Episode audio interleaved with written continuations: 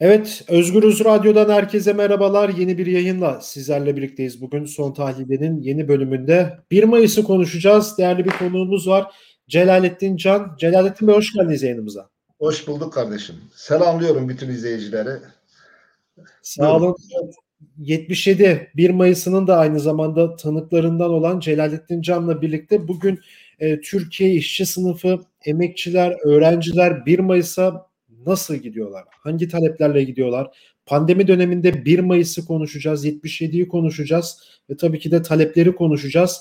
Ee, geçmişten günümüze e, kısa bir tur yapacağız tabiri caizse. Ee, ilk olarak şuradan başlayalım. Şimdi işçi sınıfının, emekçilerin birlik, mücadele, dayanışma günü 1 Mayıs. Tarihsel evet. olarak da e, en önemli günlerden biridir. Türkiye için ise ayrı bir önemi vardır tabii diğer ülkelere nazaran. E, katliamlar yılıdır aslında 1 Mayıs e, biraz da. İşte 77 katliamı, 96 Kadıköy katliamı vesaire vesaire. Özellikle de AKP döneminde 3 e, kez 1 Mayıs İstanbul'da Taksim'de kutlandı. E, eylem, eylem eylemler yapıldı. Onun dışındaki bütün 1 Mayıslar Taksim'de kapalıydı ve biz o 1 Mayıs'larda da orantısız bir polis şiddeti, polis gücü, devlet gücünü net bir şekilde de görmüştük. Şimdi pandemi koşulları 17-18 günlük kapanma var ve 1 Mayıs şu an resmi olarak yapılamayacak. Tabii birçok Sol Sosyalist Parti, emek örgütleri 1 e, Mayıs'ta yasağa rağmen alanlara çıkacağını e, dile getirdi. Bunu da bunun da altını çizelim. Şimdi hocam ilk önce şuradan başlayalım. Siz 77 kanlı 1 Mayıs'ının da tanığısınız. Biraz o günlere gidecek olursak yani o günlere o günlerle ilgili neler söylemek istersiniz? Ya 1970'li yıllar e, Türkiye'de e, toplumsal hareketin en gelişkin olduğu bir dönemi yaşadı aslında. 60'larda başlayan bir süreçti bu. Toplumumuzun sokağa çıkması, e, kendi hakkına ve hukukuna sahip çıkma sürecini yaşaması 60'larda başladı. Ama 1900 e, 73-74'ten sonra ise adeta bir zirve yaptı. Yani çok ciddi bir e, sokağa çıkma, işçisinden memuruna, öğretmenine, öğrencisine kadar bütün toplum kesimleri milyonlarca insan bir şekilde kendi hakkını ve hukukunu arama, yurttaş olmanın haklarını kullanma, e, siyaseten kendini ifade etmek için e, sokaklara çıktı. O yılları yaşadık. Yani o yıllar adeta diyebilirim ki bizim kuşağın, ki bizim kuşak çok derinlemesine yaşadı onu. Bir nevi asr saadeti oldu. Halkın da asr saadeti oldu. Bakmayın siz karalamalarına. Yani halk haklarına sahip çıkabiliyordu. Bugünkü gibi kafasına vurup elindeki ekmeği almayı deneyemiyorlardı bile. Denedikleri an cevabını da alabiliyorlardı. Bir toplumsallık vardı. Şimdi bu toplumsallık çerçevesinde e, devlet de şeyi yapmak zorunda kaldı. 1975'ten itibaren yani 75'ten ve 76'da 1 Mayıs'a Taksim alanında yapılmasına izin vermek zorunda kaldı. Aslında hiç niyeti yoktu 1 Mayıs'la ilgili ama izin vermek zorunda. Ciddi bir toplumsal hareket vardı çünkü. 1976 yılında aslında kutlandı. Evet. Dönemde ve işçi sınıf hareketi kutlandı. Sonra ikincisi 77'ye e, doğru 1977'de kutlanma kararı alındı ve bütün sivil toplum örgütleri ki biz o dönem sivil toplum örgütleri kavramını kullanmazdık e, dilimizde yani e, biz demokratik kitle örgütleri kavramını kullanırdı ki doğru olan odur aslında. Evet, e, evet. E, yani ben çok sivil toplum örgütlerine karşı olduğum manasında bunu söylemiyorum. Ama bizim kullanmamız gereken bir dil veya kullandığımız dil demokratik kitle örgütleriydi ki ben hala o dili e, kullanırım. O çaba içerisindeyim ondan sonra. O dili de değiştirmemek gerekir. Çünkü önce insanın kavramlarını ellerinden arıyorlar sonra zihniyet dünyasını. 77'ye ee, doğru hazırlanmaya başladık. Hakikaten ciddi bir hazırlık vardı. Ciddi bir örgütlenme vardı. Ve bu 1 Mayıs'ın görüşmeleri de e, ta, Merter'de olan disk e, şeyinde e, toplantı salonunda binasında gerçekleştiriliyordu. O toplantılarda bütün e, demokratik kitle örgütleri ki bugün de o yapılıyor ondan sonra e, bütün partiler, bütün e, kuruluşlar, odalar Diskin e, toplantı salonunda yapıldı ve bunun başkanı da Yeni Kemal Türkler. E, kaybettiğimiz, anısını saygıyla yad edeceğimiz Kemal Türkler yürütürdü. Bazen yanında insanlar da olurdu ama büyük çoğunluğu oydu. Ben o toplantıya katılmadım. E, çünkü bizim e, Dev Genç'teydim ben. Dev Genç Başkanıydım. İstanbul Dev Genç Başkanıydım. Bizim adımızdan bir başka arkadaş yönetim kullanan o toplantılara katılırdı ama bazı nedenlerle bir iki kez o 77 toplantılarına şahit oldum. Gittim geldim bazı bazı çok kısa kısa ondan sonra. Orada hazırlanıyordu ve her sivil toplum örgütü ve her demokratik kitle örgütü de kendi bünyesinden buna hazırlanıyordu. Biz Genç, İstanbul Genç olarak da çok ciddi bir şekilde hazırlandık. Yani bunu rahat söyleyebilirim. Ama bu hazırlıklar sürerken bir de şey belirmeye başladı. Böyle şiddet ortamının anlamsız bir şiddet kullanılmaya başlandı. İşte e, Mao'cu demeyeyim ona ben daha çok e, şey işte halkın kurtuluşu, halkın yolu, halkın birliği gibi biz o dönem biraz halkın sülalesi dedik. O kavramları kullanırdık ondan sonra. Bu arkadaşlar ayrı bir çalışma yürütüyorlardı. Aydınlık çevresi bunlardan daha ayrıydı ondan sonra. İşte bizim gibi kurumlar işte dev genç e, ve daha değişik kurumlar ise daha başka çalışma yürütüyorlardı. Disk ise daha başka şey, başka bir çalışma yürütüyorlardı. Ama garip bir şekilde sokakta Mao'cu ve Sovyetçi adı altında e, gazetede büyük basa yazılar çıkmaya başladı. Mao'cular saldırılacak, yok işte Sovyetçiler saldırılacak, 1 Mayıs kan gövdeyi götürecek gibi özellikle hürriyette Bunları o zamanın e, ana akım medyası yazıyor değil mi? Ana hürriyet yazıyordu. Bizzat Ertuğrul yazmıyor. Tabii hürriyetti. Yazan hürriyet, milliyet. Evet. O bildiğim gazeteler bunu yazardı ondan sonra. Açık açık yazıyorlardı. Ya kan gövdeyi götürecek. Ortalık birbirine girecek. Solcular birbirini yiyecekler. Ma özellikle Mao'cularla e, Sovyetçiler arasında bu olacak. bu tip propagandaya başladı. Herhalde daha inandırıcı olmasını sağlayabilmek için de günün birinde İstanbul'da bir e, aydınlıkçı öldürüldü. Güya Sovyetçiler bunu öldürdüler. Rusçular diyorlardı öldürdüler. Öldürüldü. Biz olayı yakinen biliyorduk. Biz dev genç olarak o dönemde İstanbul'da çok ciddi bir hakimiyetimiz vardı. Bütün ilişkilerimiz çok yaygındı ondan sonra. Olayın şeyle ilgisi yoktu. Yani aydınlıkçıları ya da Mao'cu dediklerini vuranlar so şeyler değildi. Sovyetçiler değildi. Anladın mı ondan sonra? Yani yoktu. Öyle bir şey yoktu yani ondan sonra. Ondan sonra ve, ve bizim arkadaşlarımızın verdiği bilgiye göre e, buralar bizatihi o dönemde Aksaray'da yapıyorlar onu ve kaçıyorlar ülke ocaklarının yakınlarında bir yere. Yani yönlendirme var ve öldürtüyorlar. Sonra İzmir'de İzmir'de e, şey güçlüydü. Sovyet eğilimli gruplar çok güçlüydü. TKP, TİSİP falan. Orada da bir TKP öldürüldü yani hatırladın mı? Ya da Sovyetçi dedikleri öldürüldü. Ve tansiyon yükseldi. Ama e, şey konusunda biz birbirimizi uyardığımız için gerek Sovyetçi denen arkadaşlar gerek Mao'cu denen arkadaşlara karşılıklı uyardığımız için onlar da şaşkındı yani. Böyle bir olay hiçbir zaman programlarda olmamıştı. Birbirine hakkında konuşuyorlardı, ideolojik laflar ediyorlardı, eleştiriyorlardı ama hiç silaha falan dökülmemişti yani. Garipti. Üstelik de 1 Mayıs öncesinde üstelik de e, büyük basının 1 Mayıs'ta olaylar çıkacak dediği aşamada yani. Onlar da tedirgin diyor. Ya bu buydu. Ama şöyle de yapmak gerekir. Bunları ifade ederken e, yani sadece biz masumane bir tablo da çizmemek gerekir. E, gerçekten yani Disko dönem şöyle kötü bir karar aldı aslında. E, Mao'cu dediklerini yani halkın kurtuluşu, halkın yolu, halkın birliği, aydınlık vesaire hiçbirini alana sokmama kararı aldı. Bunlar işte şeydir, e, burjuvazili insanlardır. Üçüncü koldur, beşinci koldur gibi e, uyduruk laflarla ondan sonra onlara alana sokmama ve alana sokmamanın hazırlıklarını da yapmaya başladı. Ki biz toplantılarda onu hissediyorduk. Toplantılara biz katıldığımız için biz biraz taraflar arasında üçüncü yol gibiydik.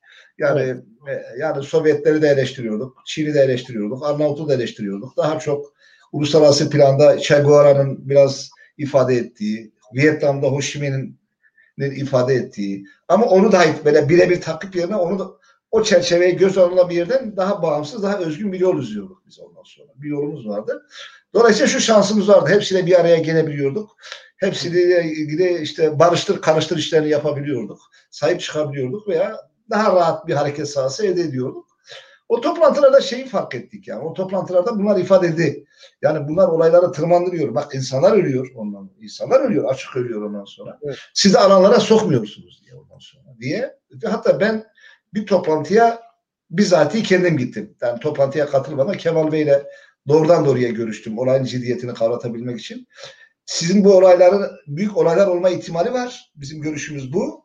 Bir provokasyon yapılıyor bunları engelleme imkanınız var. O da bana dedi biraz benden yaşı büyük olduğu için takılırdı bana. Peki çocuk ben de 21 yaşında bir insanım bu dönem ondan sonra. Peki çocuk ne yapmalıyız? Ee, bir anda bütün alanı, e, bütün grupları aşmalısınız. Bütün yasakları kaldırmalısınız ve yasak uygulamamalısınız. Yani bunu yaptığınız zaman düşer yani. Bütün tansiyon en alta düşer diye. O tabii bildiğini anlattı. Siz anlamazsınız işte falan filan. Siyaset başka türlü gidiyor. Onların durumu budur. Bak onlar size çok zarar verecek dedi. Biraz da nasihat etmeye çalıştı. Yani artık anlay- anlatacak. Yani ben kendimi yeterince anlatamıyorum. O da anlatamıyor. Dolayısıyla oradan sürdü. Diğerleri de ısrarla alana girmek politikası izlediler.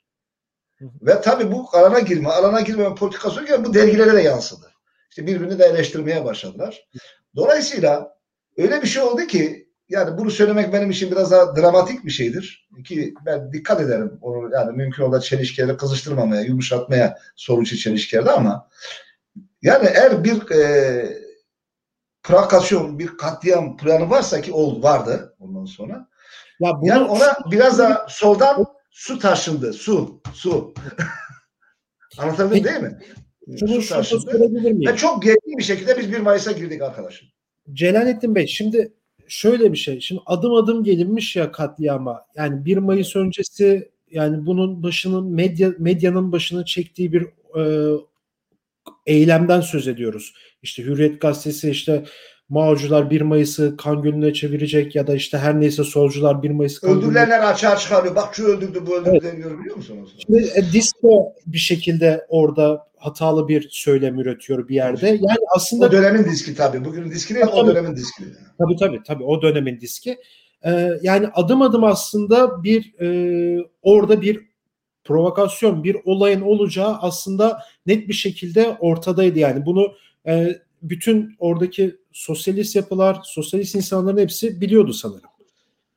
Ya şöyle bir nasıl anlatayım ben? Yani biraz daha içeriden anlatacağım ben. Çünkü biraz dışarıdan biri değildim. Ee, bizim Tabii. bütün gruplarla ilişkimiz vardı. Benim de birebir ilişkim vardı. Çok. Bir de biz bütün okullarla falan o dönem Devgenç adeta bütün solun güvenlik kuvvetleri gibiydi biliyor musun? Yani bütün okulların güvenini de alıyorduk yani neredeyse ondan sonra. Hepsiyle ilişkimiz vardı ve hepsine de iyi ilişkilerimiz vardı. Çünkü biz bir ihtiyaçtık da aynı zamanda ondan sonra. Ve biz Evet. karşılıklı ihtiyaçtık birbirimiz için. Ondan. Ya çünkü faşizmin saldırıları var. Birbirimize lazımız biz. Anladın? Ya ihtiyaçtır yani. Birlik ihtiyaçtır ondan sonra. Yani şeyi e, anlatıyordunuz yani. Ya arkadaşım bak falanca söylemiş. Bunları aydınlık sen öldürmediği çok açık. Falanca söylemiş bunu Sovyetçi dediklerini öldürmedikleri çok açık. Ama ölüyor bu insanlar. Öldürülüyor. Yani bir bu açık sonra. İkincisi e, büyük basın özellikle hürriyet işte amiral gemisi derler tekelci burjuvazi. Evet. Büyük yazıyor kan gölü götürecek diyor. İşte Sovyetçe Ruslar birbirini öldürecek. Şey, aydınlıklar Mao'cular birbirini öldürecek diyor. Bu çok açık. Bunu yazıyor. Ve gergin ortam. Alabildiğine gerginleşiyor ortam. Şimdi böyle bir ortamda gerginliği kaldırmanın yolu ya 1 Mayıs'ı iptal etmektir. İptal edelim. Bunu söyledik biz ondan sonra. Edemiyorsak ki etmek yanlış olur. Yani bu bir sadece bir alternatiftir. Etmek geri adım atma şeklinde kavranıyordu. Bugünkü gibi değildi. O gün sol çok yükselişte olduğu için o tip Evet. iptalleri çok Maalesef. rahatlıkla geri adım olarak algılardı ondan sonra. Belki algılaması anlaşılır bir şeydi. O zaman ne yapalım? Mesela en bunu alana kim sokmuyor? Kemal Bey'in başında olduğu diz sokmuyor. Alana sokmayacağız Mao'cuları diyor. Ne yaparsın olsa olsun. Ya duyuyoruz, görüyoruz sonra. On binlerce sopa hazırlanıyor. Sopalar diskin deposunda dolduruluyor. Biliyor musun yani ondan sonra? Oraya taşınacak yani ondan sonra. Bunu görüyorsun sen. Bunu devlet de izliyor, polis de izliyor ondan sonra. Bu dinlenmiyor. Bir sağduyu sanki rafa kalkmıştı yani. Gökyüzüne çekilmişti. Bu dinlenmiyor. E, söylüyorsun. E, bize pasifist de diyemezler. Biz korkak insanlar da değildik. Devrimciler de niye korkak olsun birbirine karşı ondan sonra? E, yani siz Mao'cuları tanımıyorsunuz falan. Ha, o dönemde Mao'cu dediklerinin dili daha yumuşaktı. Onu rahat söyleyebilirim. Eleştiriyorlardı ama dilleri daha yumuşaktı. En azından sopa, mopa, vuracağız, kıracağız demiyorlardı. Gireceğiz, direneceğiz falan bu tip cümleleri kuruyorlardı. Bu bir gergin ortam ve bunu dergilerinde yazıyorlardı. Dergileri hiç inanılmaz bir şekilde sınırlı sayıda satan dergilerden alıntılar hürriyette yayınlanıyordu. Hürriyet niye yayınlasın falanca grubun şeyini? Bu çok açıktı ama ne kadar açıksa da yani bazen derler ya göz göre göre yani kader ağlarını örüyor biliyor musun? İnsanlar böyle gidiyor böyle. Yani geri dönülmez bir yola giriyor ve bir çaresizlik içerisinde. Bize gelince biz şeyin farkındaydık. O iki, iki yapının içinde olmadığımız için içeriden bakmıyorduk onlara. Biz onların dışındaydık. Dışarıdan bakıyorduk. Onlar kavga, dövüş, münakaşa ettikleri için dışarıyı tam algılayamıyorlardı. Unutmuşlardı dışarıyı. Emin olun unutmuşlardı. Biz ise işin dışında olduğumuz için biraz da çok yoğun bir şekilde antifaşist kavganın içinde olduğumuz için o gelişmeyi görebiliyorduk ve panikliyorduk biz. Hakikaten panik halindeydik yani ondan sonra. Buyduk. Bu ruh haliyle gidildi 1 Mayıs'a. E, ve beklenmiyordu aslında katliam. Mesela o dönem benim mensup olduğum hareketin bir lideriyle liderleriyle bizim bir toplantımız oldu. İstanbul'a gelmişlerdi. İşte bir şeye katılacaklardı 1 Mayıs'a. Ee, 1 Mayıs'ta ne düşünüyorsun falan diye. Ben de Dev Genç'in işte başkan olarak onlarla muhatap oluyordum. İbrahim Erdoğan adlı bir arkadaşımız vardı. Şu anda katledildi onunla beraber. Ben dedim ben hani tedbir almamız gerekiyor. Çok kanlı geçebilir falan. Onun dahi dönüp bana hayret içinde Celalettin dedi ya siz başka türlü düşünemez misiniz dedi. 500 bin kişiye nasıl saldırırlar dedi. Ne kadar tehlike bilinciyle düşünüyorsunuz dedi. Çok abartı değil mi bu dedi biliyor musun? Yani ismi önemli değil. Ama sonra anlaşıldı ki hakikaten tanımamışlar bu devleti. İşte örgütlenen hareketlerin durumu ortaya çıktı darbeden sonra. Hakikaten tanımamışlar. Bize gelince biz sokakta olduğumuz için bizzat yaşadığımız için hissediyoruz onu. Çok bilinçli olduğumuz için değil. Hissediyoruz. Duyuyoruz ve günlük insanların güvenliği aldığımız için bir arkadaşımızın ölmesini bile kendimiz ölmüş gibi hissediyoruz. Çünkü her gün beraberiz insanlarla. Evet. Yani sokaktayız biz. Sokak başka bir şey ondan sonra. Yani bunu hissediyorsun. Yani son o dönemde böyle bir katliamın bütün bu patırtılara rağmen olacağını tahmin edemedi. Tahlil edemedi, düşünemedi. Bu tür olayları yaşayan, çelişken olan insanlar zaten birbirine düştüğü için dışarıyı unuttu. Bizim de sözümüz kendi mensup olduğumuz büyük örgütümüze dahi geçmedi. Sonra. Ve biz İstanbul'da kendi imkanlarımızla belki de hareketimize rağmen güvenlik aldık o alanda. Evet, cinayetleri daha az kareye çekebilmek için ve arana bu duyguyla gittik. Peki yani ilk Marmara Otel'in oradan sıkılan mermiyle aslında başlayan bir katliamdan bahsediyoruz. Onlarca insan hayatını kaybetti. Yani biraz da orayı konuşabilir miyiz? Yani siz orada ilk o sesi duyduğunuzda neler hissettiniz? Ondan sonrası nasıl gelişti? Şöyle diyelim. Bir kere şeyden olmadı. Marmara'dan ilk sıkılmadı. Hatırlıyorum. Saat böyle yanlış hatırlamıyorsam saati 7'ye geliyordu böyle saat. Yanlış hatırlamıyorsam. Siz e, şeye yetiştiniz mi bilmiyorum. Siz gençsiniz. 1 Mayıs'ı 77'de kaç doğumlusunuz bilmiyorum ama ama 77'yi ya, yaşındayım ama 2010 Taksim'de ya öncesi de var tabii yani 2007. Ya ama 77'yi söylüyorum ben. 1970'lerin Taksim'ini düşünün siz. Tam orta tarafta bir durak vardı. Atatürk heykelinin tam karşısındaydı.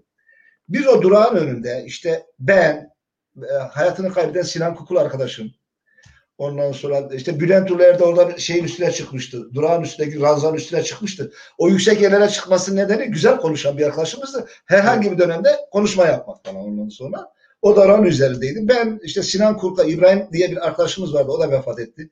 Yine İstanbul Teknik Üniversitesi'nden şu anda hayatta olan bir mühendis arkadaşımız vardı. O da yanımda falan. Ve saat 7'ye doğru kürsüde Kemal Türkler konuşuyor. Evet. Ama ortam öyle bir gergin ki böyle nasıl gözlerinin önünde bir şeyler akar gider ama sanki sen onun dışındaymışsın, işin dışı değil misin gibi bakarsın ona. Bir şey akıp gidiyor diye ruhen hissediyorsun. Belki de günlerce öyle düşündüğümüzden dolayı. Ve ben ve sigara çok fazla içmediğim halde o dönem biraz içiyordum. Üstüne sigara yakıyorum. Sinan içmezdi sigara o da yakıyor kukul. Ve ben Sinan'a diyorum ya Sinan bir an evvel Kemal Bey şu konuşmayı bitirse de gitsek buradan. Düşünebiliyor musun? Bir devrimci kitle hareketinin, büyük bir kitle hareketinin bir an önce bitmesini istiyor. Olacak şey değil.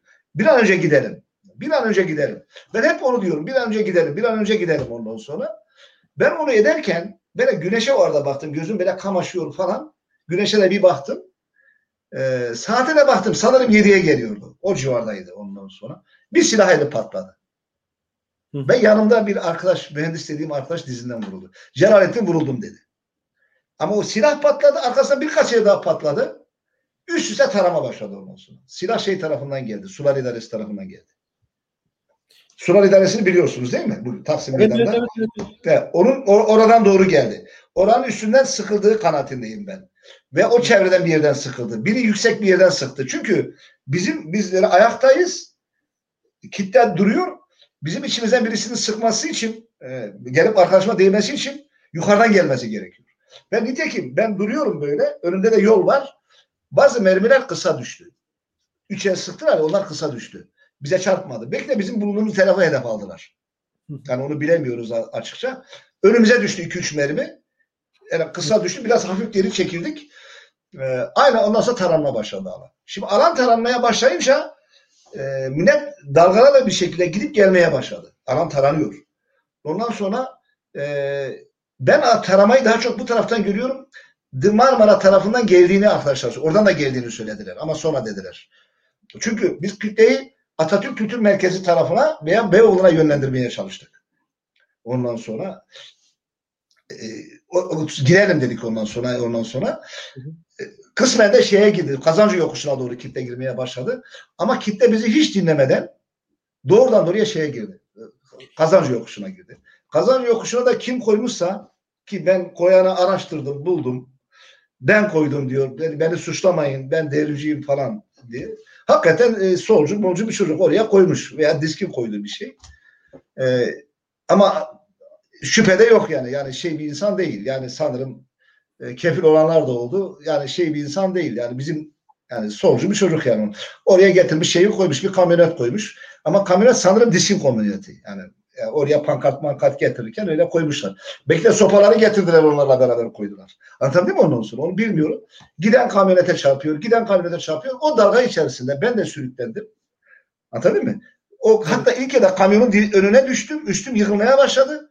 Neyse paniklemedim. Kamyonun dibinden arkadan çıktım yani ondan sonra. Ve yıkılmaya başladı ve döndük. E, alana hemen daldık ondan sonra. İşte ateş gelen yerlere müdahale etmeye arkadaşlarımız çalıştı. E, şeyler dımarlardan ateş geliyordu. Arkadaşlarımız oraya girmeye çalıştı ateşi durdurabilmek için. E, beyaz bir Renault da geldi geçti. Anladın mı ondan sonra? Onunla bir çatışma falan ortamı doğdu. Ya ama Panzer sürekli o şeye yıkılan kazancı yokuşuna yılan topluluğu bastırdı. Ve Panzer'in o bastırmasıyla o ses e, siren sesleri de çıkarıyor böyle paniği yükseltiyor. Oraya üstte yıkılan kitle kamyonet arasında kaldı ve boğulmaya başladı. O boğulmaları almaya çalışıyorduk. Yani üstten alıyoruz, alttan alıyoruz, çekmeye çalışıyoruz. Ama çok az arkadaş orada o çalışmayı yürütebildik. Yani bunu söyleyeyim. Genel bir panik havası vardı. Ee, ve e, bir grup arkadaşımızla çatışmaları engelleyebilmek, müdahaleyi engelleyebilmek, panzeri durdurabilmek için çatıştı o dönemde. Ki dev gençliğiydi bu arkadaşlarımız. Sınırlı alınan bir gençlikti. Çatıştılar. Onu durdurmaya çalıştılar. Ve ağır ağır bitti. Ağır ağır bitti ondan sonra. Yani bittiğinde biz arkadaşları falan kaldırdığımızda, ölülerimizi gönderdiğimizde ortada 35 tane insan ölmüştü. Evet, aralarında sonra öğrendiğimize ve büyük çoğunluğu ölüleri de zaten son ana kadar rahat diyebilirim. İbrahim Erdoğan arkadaşımla birlikte biz kitleyi Sinan Kukul'la beraber e, başka türlü yönlendirdik. E, Karaköy'e gönderdik yani o çatışmaya hedef olan kitleyi. E, bir grup arkadaşımız arasında kalıp işte cenazeleri falan kaldırma Belki bir cenazeleri götürmeye çalışırken polis yine bize müdahale etmeye çalışıyordu. Ondan sonra. Bununla, buna rağmen orada kalıp arkadaşlarımızı gönderebildik. Bir kısım arkadaşı 126 arkadaşımız yaralanmıştı. Yaraları da gönderdik ondan sonra. 35 arkadaşımız da öldü. Ölülerimizi kaldırmaya çalıştık. Ve emin ol ki e, bittiğinde yani İbrahim Erdoğan arkadaşımızla beraber kalmıştık alanda en son. E, tabii işçiler diğer tarafta biraz vardı. Onlar da dağılmıştı ama biraz vardı bittiğimizde yani aklımızda hiç hatırlıyorum. Ben ıslıkla Rodrigo'nun gitar konçertosunu söyleyerek biraz da ağlayarak ondan ağlayarak gözyaşları dökerek alandan ayrıldık. Ama her tarafımız kandı. Her taraf kan revan içindeydi. İnsanlarımız ölmüştü. Ve ertesi günde bütün İstanbul adeta e, yurtlar, okullar soldan boşalmıştı sanki. Yani genel bir panik havası mıydı, bir korku muydu neydi? Bir geri çekilme oldu. Yurtta dair faşistlerin saldırısına karşı koruyacak arkadaşlar bulmakta bir hafta on gün çok zorlandık. Evet. E, Böyle bir panik havası ve bir geri çekilme çıktı ortaya. 35 35 hayatını kaybetti. E, 35 insan öldü. 26'sı e, e, ezilerek ve boğularak oldu. 9'u kurşunla öldürüldü. E, son yapılan incelemelere göre, sonra yapılan incelemelere göre bunun 42 kişi olduğu iddia ediliyor. Ama şu anda resmileşmemiştir. Hala 35 kişi de diyeriz. Ancak resmileşmesi yani gerekiyor. Bu oldu. 126 insan 126 insanımız yaralandı. E, ve 1 Mayıs sırasında e, çok yaygın bir şekilde gözaltı yaşandı. Ama gözaltına alınanlar sular idaresinin üzerinde kurşun sıkanlar, e, e, Marmara'da kurşun sıkanlar, ve otomobile kurşun sıkanlar değil de alanda olan insanlardı bunlar. Bunlar gözaltına alındı. E, ve yargılandılar bunlar ondan sonra. Tabii serbest bırakmak zorunda kaldılar. E, ama o arada şey oldu, bir dava açıldı. başka Çetin Yetkin de galiba o davanın hakimi. E, bu olayın e, bir provokasyon olduğunu, ha, e, vatan haini, yurt haini insanların bunu gerçekleştirdiğini ve bir provokasyon olayını, bir özel harp olayı olduğunu uygun bir dilde bunu anlattı. Ama mahkeme e, şeyden öteye gidemedi. Bizim arkadaşlarımızın yargılanmasını yani toplamışlar. Onlar mecburen yargıladı ama bıraktılar hepsini ondan sonra. Evet.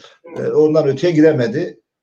Ve sonra Genel- öğrendik ki biz Aslında- sonra öğrendik ki sonra öğrendik ki bu olay aslında 12 Eylül'e giden süreçteki en önemli e, yol ayrımlarından biriydi aslında 77 1 Mayıs'ı. Doğrudur değil mi? Şöyle bakalım, şöyle bakalım. Ee, 1974'ten itibaren o büyük kitle hareketine karşı e, e, faşist hareket polisin de desteğiyle e, sola ve devrimcilere ciddi saldırılar yaptı. Sadece sola ve devrimcilere değil, işte sendikalara, memur Evet. derneklerine, hatta alternatif kurumlar da onun karşısında oluşturmaya çalışarak ciddi saldırılar yaptı. 77'ye doğru birinci ordu, yani ordu içerisinde bir tartışma oluyor aslında. Biz bunu biraz inceledik. Tartışma oluyor.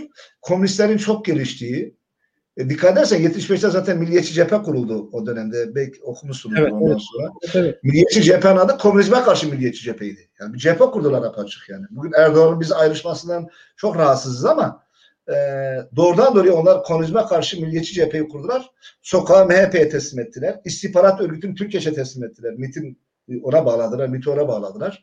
Ondan sonra istihbarat örgütü üzerinden istihbaratları düşün sen ondan sonra. Ve sokağı da bu anlamda Türkeş'e teslim ettiler. Bürokrasi Demirel'e teslim edildi. Ge- işte gece kondu setlerine Kur'an kursları falan Erbakan e, yapıldı. Ferruh Bezbeyli vardı. Turan Feyzoğlu vardı ayrıca ondan sonra. Bu Metin Feyzoğlu'nun dedesi. Bunlar bir cephe oluşturdular. Ama buna rağmen bunların baskısı, terörü, yasakları yetmedi. Ordu içinde bir tartışma varmış birinci orduda. Komünistler çok gelişti. Bir an evvel bir darbe yapmak gerekir. Yani Hı bunu oluyor. Bunun başında birinci ordu komutanı Namık Kemal Ersun çekiyor. Orgeneral sonra. Ve bunlar bazı iş adamlarıyla isimlerini vermeyeyim. Hala o iş, iş adamlarından bazıları çocukları yaşıyor ondan sonra.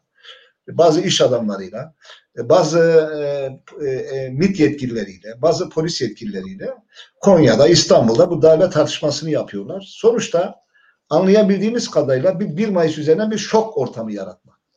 Şoktan yararlanıp darbeyi gerçekleştirmek. Çünkü henüz e, Türkiye'nin e, siyasi partileri darbeye hazır değil. 71'den çıkmışlar, aradan 3 yıl geçmiş. Amerika başka işlerle o arada uğraşıyor. Türkiye ile çok fazla, az- belli ölçüde ilgili. Kargaşaya bırakmış işi ondan sonra. Bir darbe yapıp, bir kanlı darbe yapıp e, ve kanlı darbenin yaratacağı bir şok ortamı üzerinden e, yani bir, e, 1 Mayıs katliamı gibi bir şok ortamı üzerinden bir darbeyi tasarlamışlar. E, Hatta ben bunu şeyi çok inceledi bizim adını vefat etti. E, bu adına ne diyor, bu, bu konuları çok inceledi. Onunla da çok uzun uzun konuştuk. E, bizim bulunduğumuz yere o kazancı yokuşuna garip bir şekilde büyük bir bomba direği yerleştirilmiş aslında. Kazılmış, yerleştirilmiş. Ama ne olmuşsa patlamamış o gün. Ve orada bir yere konmuş, patlamamış. Bir, bir değişiklik olmuş. Araştırmalarda o çıktı ortaya. Patlamamış. Şimdi düşünüyorum oraya arabanın konması, oraya bizim yığılmamız, o bomba onun patlamaması bir rastlantı ondan sonra. Yani o patlasaydı herhalde e, yine ifadelerde yapılan araştırmalarda ortaya çıkan yani ortalama 300'ün üzerine bir insan ölümü beklenmiş. O şok yaratılmış diye. O olmadı. İstenen şoku olmadı. Bir de şeyi rahat söyleyebilirim. Ee, 1 Mayıs katliamında darbe yapma tasarısı içinde olan e, o askerin o tavrına karşı Demirel Ecevit uzlaştı. Yani tavır aldılar. Aralarına uzlaştılar. Hatırlarsanız e, Ecevit Taksim mitingine Haziran'a çıkmaya kalktığı zaman Ecevit Demirel onu uyardı. Gitme dedi. Sonra. Evet. Yani Ecevit buna rağmen gitti ama hemen Haziran'dan sonra da o Taksim Haziran'da yapılan e, o Ecevit mitinginden sonra da 200 subay Namık Kemal Ersun'la beraber resen oradan atıldılar. Yani. Sonra Peki- o resen atılan adamlar ne oldu? Hangi özel harpin içinde yer aldı? Türkiye'nin kaderiyle ne kadar ilgilendi? Onlar ayrı bir tartışma. Ama Tabii. 1 Mayıs bu anlamıyla bir başlangıç oldu. Bundan ordunun en üst komuta kademesi bir sonuç çıkardı. Asker demek ki darbe istiyor. Asker komünizme rahatsız. O zaman tabanda asgari bir şey olmaması için bize bir hazırlıklarımız olmalı. E, NATO'nun bir kararı çıktı 78 NATO toplantısında. Bir NATO daimi temsilcisinin bana aktarmasıyla söyleyeceğim. E, Türkiye'de bir darbenin zorunlu olduğunu, işte Afganistan düştü, Evet. İran kaybediliyor. 78'de yapılan bir toplantıda bir darbenin zorunlu olduğunu ve Türkiye'nin güvence altına alınması, Su Sovyetleri de ayrıca çevrelemek için ve ondan sonra darbe olabilmek için şiddetin alabildiğine tarih, alabildiğine can güvenli ortamı yaratıldı. Adam bildiğine saldırıların organize olma koşulları yaratıldı. Toplum şiddetten bıktırıldı. Şiddeti e, lanetler hale getirildi. Arkasında darbe bunun üzerine oturdu. Başlangıç 1 Mayıs'tır bu anlamıyla. Evet başlangıç 1 Mayıs e, karanlık da bir dönem. İşte o ordudan reysen atılanlar e, şu an neler yapıyor, o dönem neler yaptı. Tabii bunun yani neler yaptı. Şu an çok yaşlandılar. Aradan o 40 yıl geçti yani artık. ya işte Türkiye'de bazı şeyler birçok şey hesapsız ve cezasız kaldığı için yani Türkiye'de bir devlet politikasıdır bu değil mi? Celalettin Hocam cezasızlık politikası. Evet. Ee, birçok şeyle aslında Türkiye bu konuda yüzleşemiyor. Süremizi de bayağı bir aşma noktasına da geldik. Şimdi e, bir gün aslında şimdi 1 Mayıs'ı da günümüzü de hangi şartlarda gidiyor diye konuşmak isterim. Kısa da olsa bunda bir fikrinizi de almak isterim sizin. Tamam, şimdi baktığımız tamam. zaman yani biz galiba bu pandemi döneminde galiba birçok insan hani sizin 68-78 kuşağından sonraki kuşak şu anki işte Y ve Z kuşağı denilen ya, kuşak kapitalizmi aslında şu an sanırım pandemiyle birlikte çok artık içten hissetmeye başladılar. Yani sırf o değil işçiler de emekçiler de yani kapitalizmin nasıl vahşi olduğunu aslında biz bu pandemi döneminde gördük ve en temel ihtiyaç olarak da insanlar e, işte 1 Mayıs örnek vereceksek kendi talepleriyle alana çıkması gerekirdi ki yasaklandı. Sokağa çıkma yasağı var. Pandemi bahane. İşte bakıyoruz kod 29 adı altında insanlar mühürlenip işlerinden atılıyor.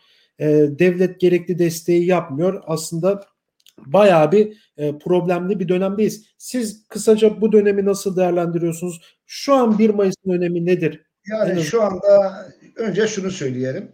Pandemiyi gerekçe yapıp hak ve özgürlükler yasaklanıyor aslında. Bu bir politika. Bu net. Evet. Yani pandemi bir gerekçe ve alabildire o pandemi koşullarıyla mücadele etme yerine yani örneğin e, bütçede bir, ciddi bir pay ayrılmadı. Başka ülkeler kıyasla çok geri noktada ondan sonra. Yani bir pandemiye karşı mücadele politikası adeta oluruna bıraktı. O sürü bağışıklığı denen, ölen ölür kalan sağlar bizimdir politikası gibi politika izlendi. Toplum genel bir sahipsiz bırakıldı aslında. Bu, bunu bilelim. Genel olarak sahipsiz bırakılınca yaşananlar ortada işte. İnsanlar daha çok sokağa çıkmaya, gene derdine düşmeye falan e, pek de şey yapamama yani böyle gereğini de yapamam ama. Ondan sonra bir kere devletin bu şey politikası, pandemi politikası tamamen yanlış, tamamen eksik, tamamen toplumsal değil ondan sonra. Sonuç alma amaçlı değil. Daha çok e, belli çevreleri, belli ilişkileri, belli e, e, güçleri güvence altına alan ama geri kalan da kendi kaderine terk eden bir politika. Yasaklama olayına gelince dikkat ederseniz 1 Mayıs Cumartesi günü yani yarın. Evet. Yasaklama ne zaman başladı? Dün başladı değil mi? Dün mü başladı? Evet. 29'u başladı. 29'u başladı. 1 Mayıs'ı yasakladılar aslında. Evet. Dikkat Yani 1 Mayıs'ı yasakladılar aslında. Bunu çok yapıyorlar. 1 Mayıs'ı yasakladılar. 1 Mayıs yasaklandı. 1 Mayıs o yasakına rağmen ki bu yasaklama çarşamba günü başladı. Yani mesela dediler 29'da başlayacak ama çarşamba ayı 28 idi. E, burada yasaklar başladı aslında bir tür. Ondan sonra. 29'da da zaten alabiline e, yükseltildi ondan sonra. E, ve bu koşullarda 1 Mayıs'a girmeye kalkıyoruz. Ama 1 Mayıs yasak. Sokağa çıkma yasak. Kutlama yasak. E, işte öncesi var bunun. Kazancı yokuşuna çıkıldı. Çok değişik illerde bu e, dönüm kutlanılmaya çalışıldı. İstanbul'da yer yer parça parça bazı etkinlikler gerçekleştirilmeye çalışıldı. Bunlar yapıldı. Evet. Ama 1 e, Mayıs'ın manasına ve emniyetine göre bir kitle hareketinin örgütlenmesi, bir toplumsallığın açığa çıkarılması ve yürünmesi e, ve mazinin bu arada 1 Mayıs'ın güncelleştirilmesi olayını yaşayamadık biz yeterince. Yani bunu nettir yaşayamadık. Daha çok parça parça parçalı e, ve gruplar halinde her gruba da polisin çok ciddi müdahale edildiği, onunla ettiği bir ortamda İstanbul'da bu yapıldı. Bazı illerde mesela Antep gibi ve daha başka yerlerde mitikler yapılmaya çalışıldı yasaklar konusuna biraz daha dikkatli yaklaştılar ama mitikler de daha erken alındı.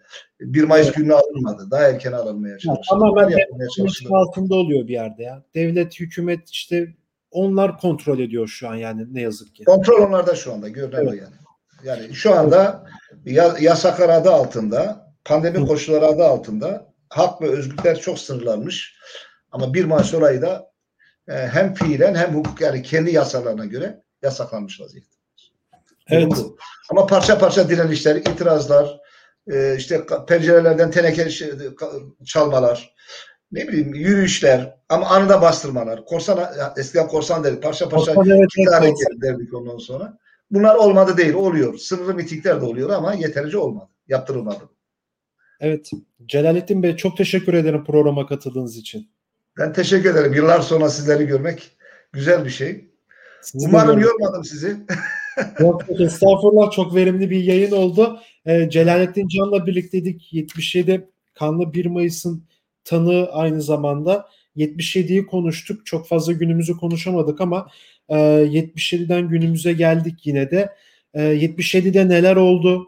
O sürece nasıl gidildi? E, Celalettin Bey bunları tane tane anlattı. Medyanın rolünden tutun iş insanlarına 12 Eylül'e giden sürece kadar e, 77 1 Mayıs'ını Özgürüz Radyo'da e, anlattı. Başka bir programda görüşmek dileğiyle şimdilik hoşçakalın. Siz hoşça kalın.